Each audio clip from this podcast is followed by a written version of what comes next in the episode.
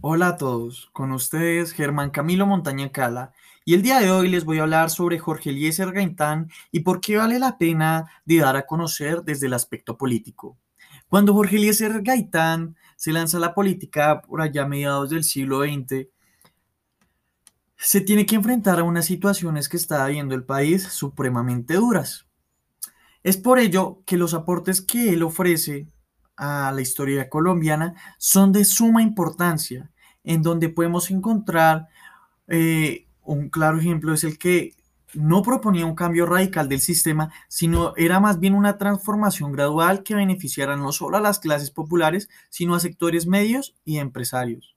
Ojo aquí, él no pretendía olvidar tampoco a los empresarios ni a las empresas, sino más bien quería generar un conjunto y ayudar a todos en una sola unidad. También era defensor de los, sectores, de los sectores más excluidos de la sociedad.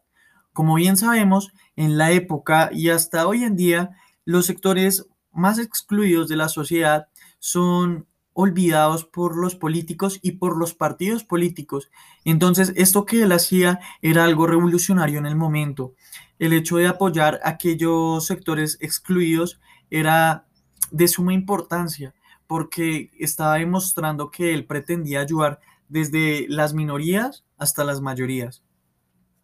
Por último, es importante aquel discurso que da en el Teatro Colón en 1945, porque en aquel discurso plantea que se podría sintetizar una reforma agraria moderada que fortaleciera la economía campesina, una política tributaria que grabara las tierras y la renta, más no las ganancias industriales y los salarios.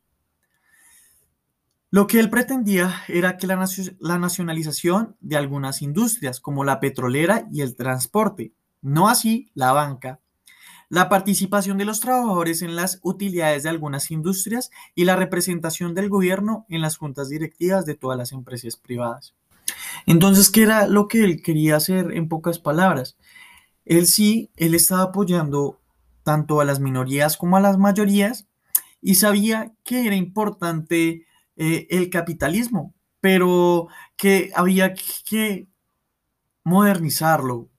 Lo voy a decir entre, entre comillas, revolucionarlo. Entonces lo que él pretendía era generar una nueva forma de vida en la que Colombia como nación se viera involucrada tanto en el aspecto político, empresarial, eh, económico y demás. Por eso y más es que, es que Jorge Eliezer Gaitán eh, es de suma importancia en la historia colombiana de la época y hasta hoy en día. Muchas gracias por escuchar este podcast y nos veremos en una próxima ocasión. Que estén bien. Hasta luego.